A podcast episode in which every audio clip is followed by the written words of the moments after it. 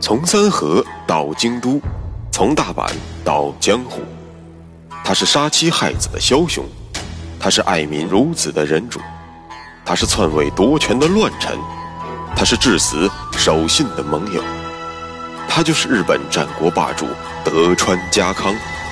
本节目由喜马拉雅 FM 独家播出。有缘相逢，有幸守候，各位听众朋友，大家好。我是主播大师，有话说。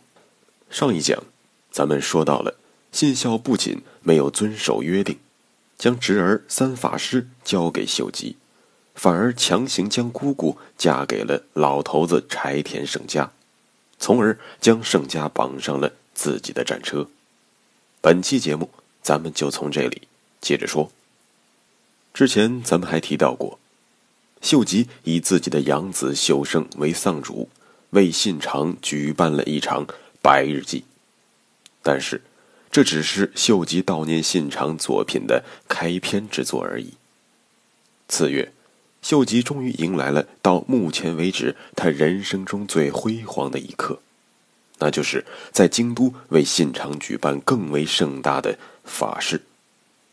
不用说，用意有三。第一是要表明忠心，第二是要夺取宗主权，第三是要炫耀实力。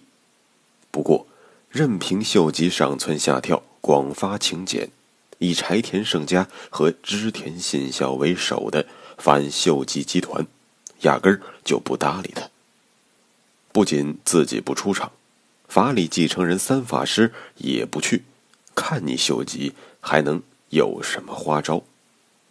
不过，他们想的太天真了。秀吉想要办这三件事儿，对于信孝等人的参与，其实并非刚需。还是要看秀吉要达成的这三个目的：第一，表忠心，这个即便秀吉的独角戏也能达成；第二，夺宗主权，其实这一点最好还是希望三法师能够参加的。大家都来捧捧场，还是比较有排面的。但是，既然秀吉的养子是织田信长正经八百的亲儿子，你们不来，我也能办。披麻戴孝朗读祭文的人，让秀胜来做，也就是了。难道还有谁能否认秀胜是信长亲儿子这个不争的事实吗？当然不能。第三，炫耀实力，这一点最简单粗暴。秀吉是个喜欢把事做尽做绝的人，为了彰显实力，法事所需的用度、僧侣的数量、卫队的数量，全部都是超标准操作。由于信长的尸体已经彻底消失在了本能寺的大火之中，于是秀吉就用沉香木雕刻了坐像，还特意花时间香薰了一段时间。弄得一百米开外都能闻到沉香的气息。要知道，这些都是金山银海花下去的。但是这些钱花的绝对值。这不仅是做给织田众臣看的，更是做给老百姓看的。秀吉这一波骚操作，把百姓看得一愣一愣的。秀吉用信长的法会，给自己做了个出色的广告。在法会之后相当长的日子里，全日本的街头巷议都在讨论着法事的空前盛况，以及这位背后的羽柴大人。大家都在讨论，拥有这样大手笔的大将，才配得上天下人的称号。显然，秀吉的广告费物超所值。同时，盛家和信孝等人不配合。正给了秀吉奉上了一个冠冕堂皇的征讨的借口，这并不难理解。长滨城我按约定给了盛家，美浓和两川我按照约定给了你信孝，可是你们怎么不信守承诺呢？怎么就居然敢绑架新主三法师呢？就算这些我都忍了。那么，你们一个作为织田家的首席家老，一个作为信长的宝贝儿子，君父的葬礼法事，你们居然赌气而不参加，你们还算是人吗？正所谓，是可忍，孰不可忍？那么就由我秀吉来替天行道吧，替已故的君主管教管教这帮乱臣贼子。秀吉想到此处，不禁冷哼了一声。就连远在西国的毛利氏都派人来参加葬礼了，而信孝这个不知死活的家伙，嘿 嘿，丝毫没有感受到这天下大势的改变。秀吉在等，等待大雪封堵住盛家的进京之路。果然，十一月底，等大雪阻隔了月前进京的道路之后，秀吉便出动了。秀吉的高明之处在于，他并没有急着对付那个不知死活的信孝，而是包围了刚刚给出去不久的长滨城。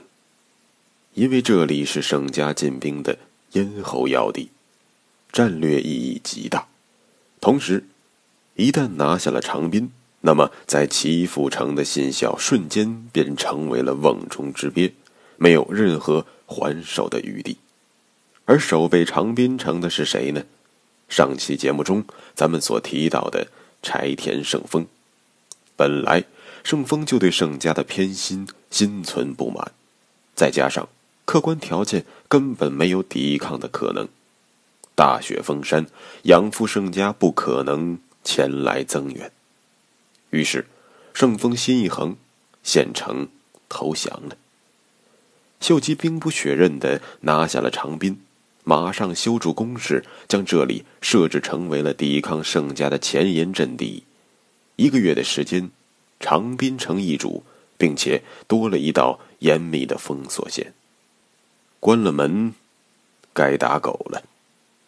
十二月，秀吉二话不说，提兵包围了信孝的齐府。仅仅短短几天，信孝的心理防线就彻底崩溃了。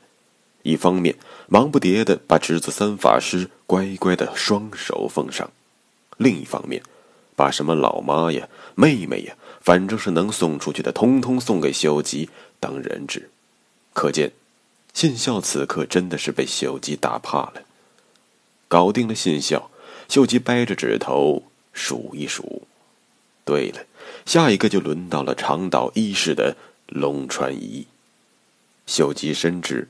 这哥们儿对于自己将他从家老中除名是很有意见的，于是他便联合了信孝盛家一起，组成了那个所谓的可笑的羽柴包围网。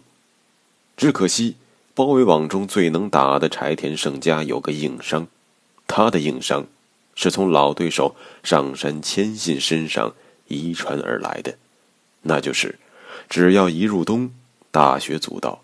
盛家纵然再能打，也只能站在门口看着，干着急，却只能眼睁睁的看着秀吉挨个收拾屋子里的一帮废柴。虽然同样是废柴，可龙川一役毕竟和织田信孝不是一个等级。纵然秀吉大兵压境，但是龙川亲自上阵，拼死抵抗，这也让秀吉拿桑明城等城堡。无可奈何。不过，随着时间一分一秒的过去，对于秀吉来说是不利的，因为秀吉希望在融雪之前干掉龙川，之后再回过头来一鼓作气，一脚踹翻那个姗姗来迟的柴田胜家。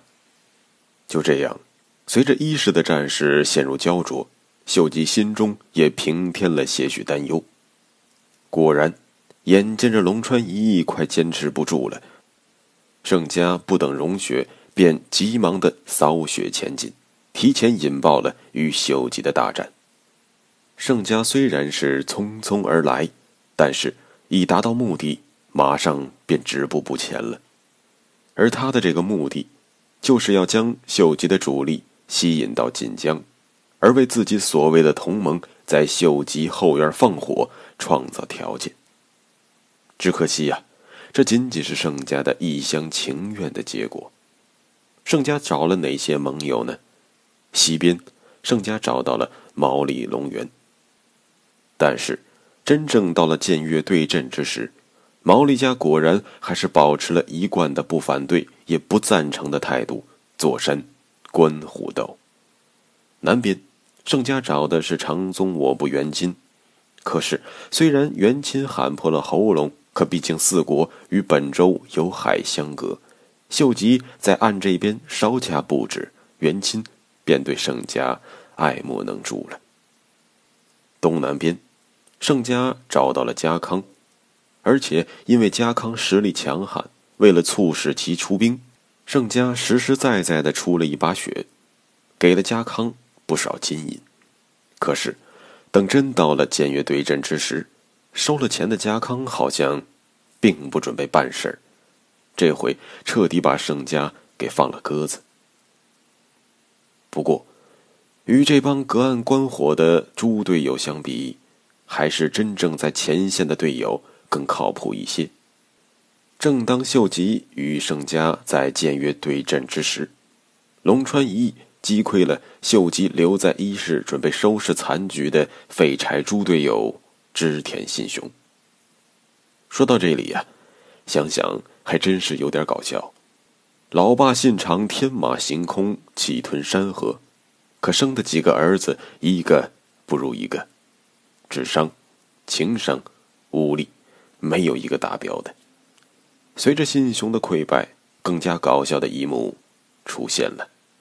眼见着废柴二哥被龙川一役打残了，这给了信孝无比的勇气，于是决定对秀吉再次举起反旗。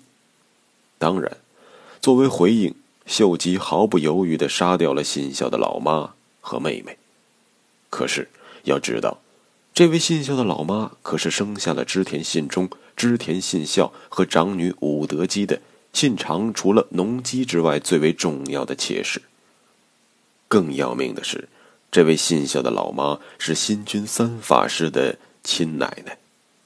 因此，虽然信孝违约在先，但是能够如此肆无忌惮的对先君的爱妾和新君的祖母举起屠刀，可见此时志得意满的秀吉在面子上也不把织田氏放在眼里了。短短一年时间，秀吉的态度发生了质的变化。而织田时曾经的重臣丹羽长秀、织田恒兴、枯秀正等人，全部对这一转变欣然接受了。看来，这世上最善变的，就是人心呢。此刻的局势便也明朗了，盛家要打秀吉的僭越，而秀吉呢，要打信孝的祈福。可是，理论上讲，谁先动，谁就会陷入战略劣势。可秀吉就是这样一个艺高人胆大的人，依然率领大军东向包围了祈福城。秀吉的此举当然是盛家求之不得的。于是，虽然对于秀吉的进军速度心有余悸，但是盛家也不愿意失去这个绝佳的进军时机。在外甥左久间圣政的再三恳求下，盛家同意了圣政奇袭大岩山的方案。不过为求稳妥，再三叮嘱圣政：大岩山攻克之后即刻返回，不可贪功冒进。不过大家应该都听过，战场上有句话叫做“将在外，军令有所不受”。加上圣政号称鬼旋风。对于自己部队的战斗力异常自信，拿下了大岩山后不回防，反而想要劝说舅舅盛家速速向前挺进，与自己会合。舅生二人就这样纠结着度过了一天。可是，他们忘了，对手秀吉最大的本事除了攻城之外，那就是运动战，或者说是大开大合的强行军奇袭战。当盛政得知秀吉回军如此迅速时，也吓了一跳，于是下令向建越撤退。可是，秀吉的追击速度明显要快于他的撤退速度，最终还是在建越追上了。盛政原本想依托后方的友军抵抗一下，结果他惊奇的发现，前田利家、金森长景、不破圣光。通通跑光了。一番混战之中，便出现了秀吉旗下非常著名的在建越之战中勇冠三军的七个人。啊，当然，他们不是葫芦七兄弟，而是建越七本枪。而这些人中，很多都在之后的关原合战中发挥了重大的作用。当然，这是后话。随着盛政部队的溃散，盛家手中的部队一枪没放，就已经逃散了一半，这仗已经没法打了。秀吉倒也客气，没有追得太远，这使得左久间盛政和柴田胜家都顺利的逃回了越前。不过，大家应该都知道猫耍耗子的场景，在羽柴喵的面前。曾经的柴田喵，经过了建越之战，已经彻底沦为了一只小老鼠，而让老鼠在这世上多活几天，已经没什么要紧了。